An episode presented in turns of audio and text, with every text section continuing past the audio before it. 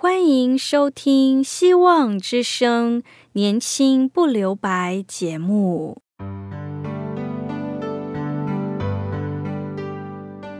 时间是匆促的，岁月流逝，一去不返。别让忙碌与压力阻碍了你享受青春的美丽。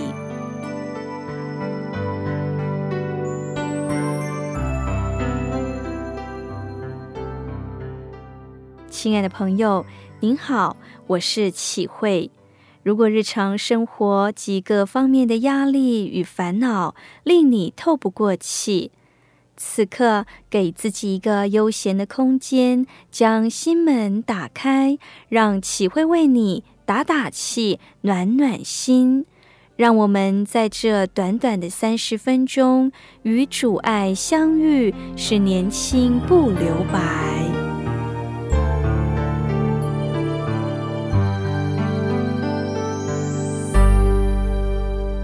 亲爱的听众朋友，人都喜欢热闹，很少人会愿意被隔离。但是爱我们的上帝知道怎样改变环境，好让我们有被隔离、必须承受孤寂的经验。当我们顺服上帝，让他带领我们经历一些事，这些事结束之后，那些跟我们有关的人。没有比过去少爱我们，但我们已经可以不再依赖他们了。我们知道上帝在我们里面动了善功，成就了美事。我们心灵的翅膀已经独自飞向高空了。我们必须敢于独处，就像雅各必须独自一人，上帝的使者才可以在他耳边低语：“你的名不叫雅各，要叫以色列。”但以理必须一个人，才能在夜间看见上帝向他显出的神迹异象。使徒约翰必须流放到巴摩海岛，才能深深领受并坚定地写下上帝启示给他的启示录。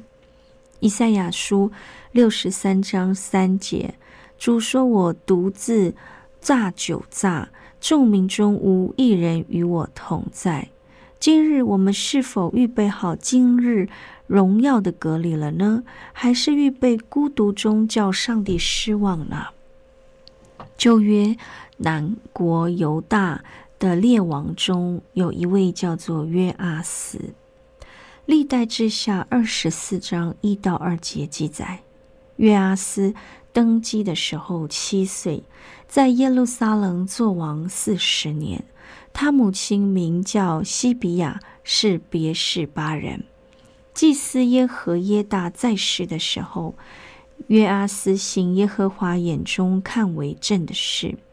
约阿斯自幼登基为王，但有一位贤臣在他左右，就是他的姑丈耶和耶大。耶和耶大是一位卓越的属灵领袖，在他的辅佐之下。南国犹大有了暂时的属灵复兴，很可惜的。接着经文说到，耶和耶大死后，犹大的众首领来朝拜王，王就听从他们。他们离弃耶和华，他们列逐上帝的殿，去侍奉亚瑟拉和偶像。因他们这罪，就有愤怒临到犹大和耶路撒冷。耶和耶大死了之后，约阿斯很快的被犹大国一些坏的首领怂恿，服从了他们，恢复了拜偶像的崇拜。为什么约阿斯在早年治理南国犹大时，对上帝尊心顺服，行耶和华看为正的事？但为何耶和耶大死后，急速堕落了呢？表示约阿斯的顺服。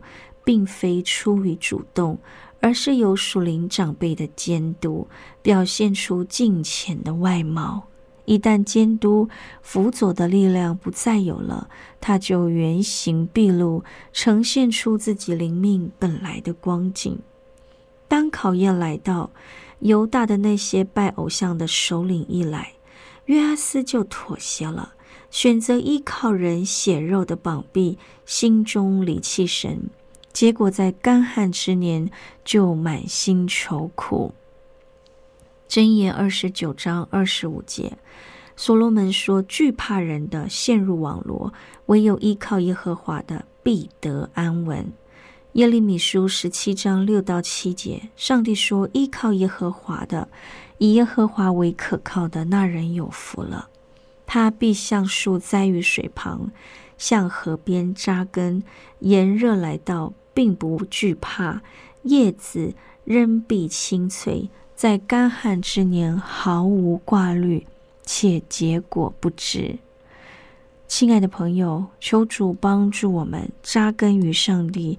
定睛于上帝，使我们在患难甚至试探来临时，信心永不动摇。现在，我们先来聆听一首歌，《打开黑暗的角落》。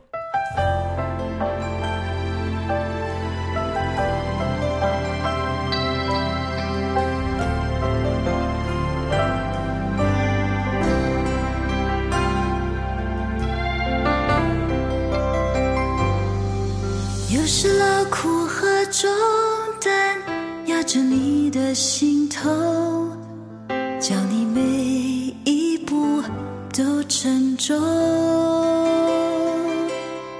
当你伤心的泪水流不停的时候，你要相信主都知透，将面具。下，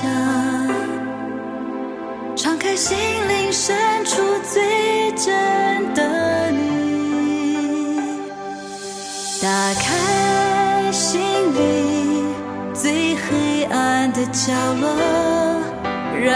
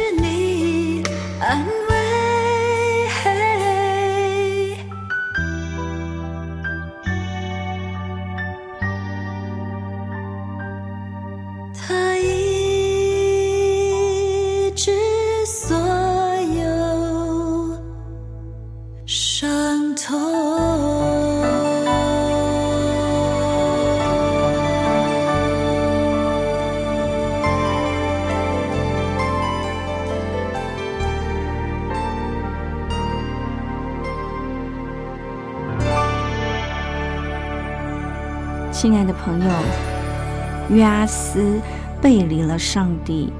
这时，耶和耶大的儿子先知沙加利亚勇敢的责备约阿斯。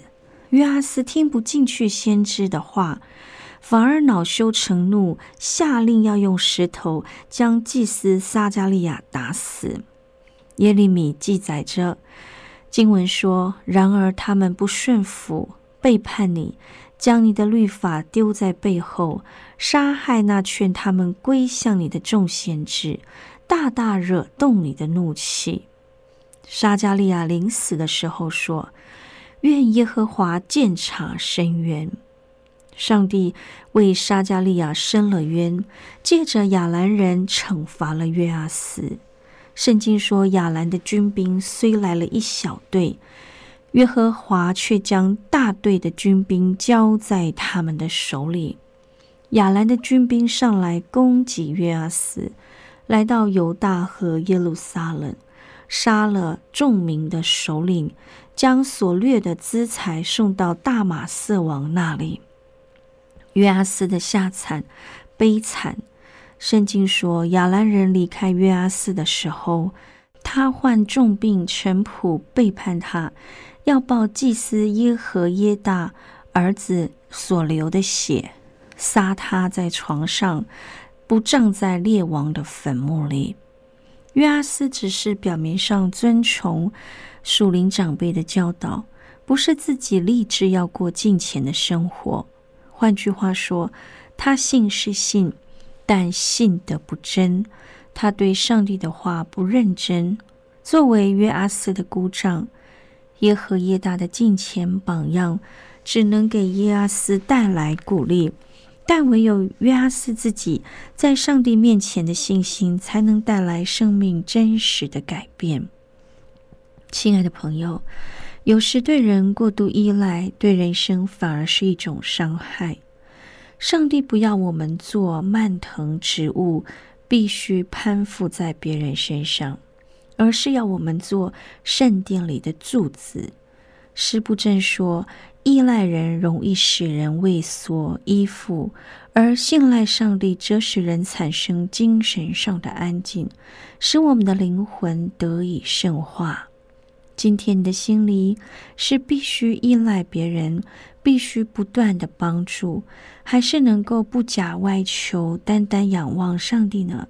是否依靠上帝永不动摇的信许，还是依赖环境，随着自己的高低起伏的心情呢？亲爱的朋友，你要做断奶过的孩子，仰望耶和华，从今时直到永远。是否你的表面看来很不错，但里面却软弱不堪呢？在你的心里，需要依赖牧师，需要依赖基督徒朋友，需要依赖属灵长辈、小组来支撑自己吗？当你的牧师，当你的朋友，当你的小组，当你的团契，因为是人而不完全、不完美的时候，是否你的信仰就垮下来了呢？亲爱的朋友，信仰是发自内心的，不假外求的。你里面要有主动追求的心，那已经立好的根基就是耶稣基督。你自己要在上面殷勤建造，属灵的事只能留下遗产，而不能自动的遗传。你心里对主有一股永不止息的渴慕，生怕你感到被隔离、被剥夺。向来习惯依赖的事物消失时，你的心是否还会对主说：“神啊，我的心切慕你，如入切慕溪水。”亚伯拉罕跟上帝的关系是最直接的、最清楚的。他听见上帝的呼召，顺从上帝的指引，义无反顾的离开加勒底的乌尔。圣经以赛亚书五十一章二节说：“亚伯拉罕独自一人的时候，我选召他。”亚伯拉罕能像老鹰一样承受孤独感。因为他单单向上帝而活，亲爱的朋友，主要我们离开岸边，进到水深之处，能够独立于发生的事情和别人对我们的对待，能够依然对他有信心。一个灵命最深、大有信心的人，就是在饱受患难，好像主耶稣离弃了他，仿佛湮灭不顾他。他依然知道主爱他，主没有撇下他，也没有丢弃他，而扬声赞美。当上帝为自己的荣耀给我们特殊的训练，或从我们身上收取一些东西的时候，我们要学习顺服，不让环境支配自己对上帝的感觉。上帝许可撒旦苦待约伯，他知道约伯有忍耐到底的心智。哪怕约伯呼求上帝，上帝似乎一言不答，理都不理，约伯仍信靠他。最终，约伯说：“我知道我的救赎主活着，末了必站立在地上。”上帝引导我们过着仿佛与人隔绝的生活，是要我们使人更认识他，更爱他。他要我们分辨依赖神的恩赐和信靠。恩赐的上帝是自己的，这之间是不同的。实际上，在信仰的生活里，我们握有太多的资源，反而可能变成信心的阻碍，因为我们误以为非要依赖这些才能把事情做成，或要依赖这些才能享受人生，而忘了上帝在掌管一切。我们所依赖的人事物，有时会销声匿迹。只有上帝的同在是最真实的，它是我们永久的磐石。磐石是一种形容，一种隐喻，象征着可靠和力量。我们要坚信依赖的是上帝，而不是上帝以外的人或事物。上帝知道怎样改变。环境的好，让我们有被隔离、必须承受孤寂的体验。同样是经历被上帝隔离，有些人就陷入了忧郁，但另外一些人却能够忍受，并且信心长进，最终带来喜乐和得胜。当他们经历这一切，那些跟他们有关的人，没有比过去少爱他们。但他已经可以从内心深处不再依赖他们。上帝拣选一些有勇气承受苦难的人，在孤寂中学会利用强制性的孤立来使自己完成非常重要的工作。上帝要约翰写启示录，就让他被流放到巴摩海岛，暂时让人接触不到他。上帝借着环境引导约翰与世隔离，可以使他向众教会所说的信息，因着约翰而传到全世界。上帝许可一些人瞎眼，但他们的心灵却比谁更清楚。英国诗人米尔顿，美国的盲眼女诗人芬尼克罗斯比，就是最好的例子。米尔顿在他的诗词里说：“谁能最好的忍受上帝温和的约束，谁就是最好的侍奉他。”米尔顿有写诗的恩赐，但是十几年来，他为着清教徒革命，一直忙于写政论文章，荒废了他作为诗人的使命，埋没了他的天分。这才能不就等于死亡？上帝许可他外面与世隔离，好像叫他里面与他亲近，帮助他瞎眼，通过内心的醒思，他才能不受外界干扰，更专注于真实的永恒。他说：“因为他瞎眼了，可以专心的亲近上帝，进入到至圣所。”他伟大的成就，使得一半世纪之后的歌德在年轻时曾一度希望自己是盲人了，以便达成诗人的使命。芬尼克罗斯比姐妹为他的瞎眼而感恩。她说：“若我不是瞎眼，岂能获得这么多的帮助，这么多的诗词呢？他说：“对我而言，在我生命中最缺少的许多事，可能是许多人宁死也不愿缺少的。这是他们的不幸，不是我。亲爱的朋友，身处绝境，上帝会拿走我们身边一切可依赖的事物，但最能激发人的潜能，恐惧能激发出出乎意料的能力。”你必须去做你想象中做不到的事情，起先你认为不可能的，但是当你仰望从上帝而来的帮助时，你就见证了上帝向我们这些信他的人所能显出的能力是何等浩大。而当你勇敢的迎向恐惧，你就得着了这力量、勇气和自信。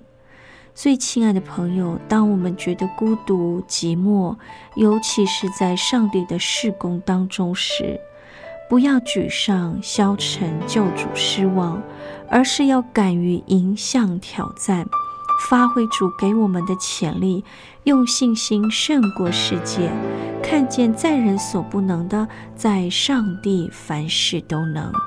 现在，我们一起聆听一首歌，《有一位神》。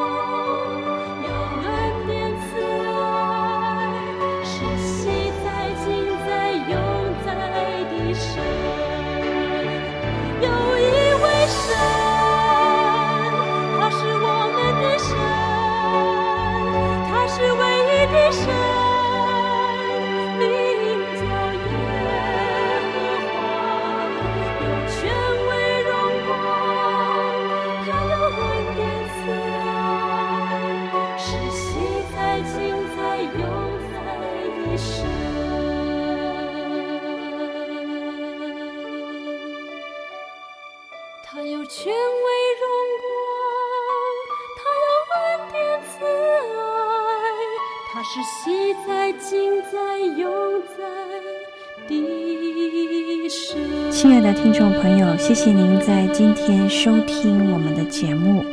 但愿今天的节目能帮助我们认识这位爱我们的主，并且在苦难中经历上帝奇妙的作为。欢迎你写信到 q i h u i at v o h c dot c n q i h u i at v o h c dot c n。我是启慧，写信时写启慧收就可以了。信中写下你的姓名和地址。或者你想要索取的书，甚至在你的信仰生活当中有需要我们为您带导的事项，都欢迎听众朋友写信告诉我们。愿上帝赐福您，让你在生活中充满了上帝的爱、喜乐、平安。拜拜。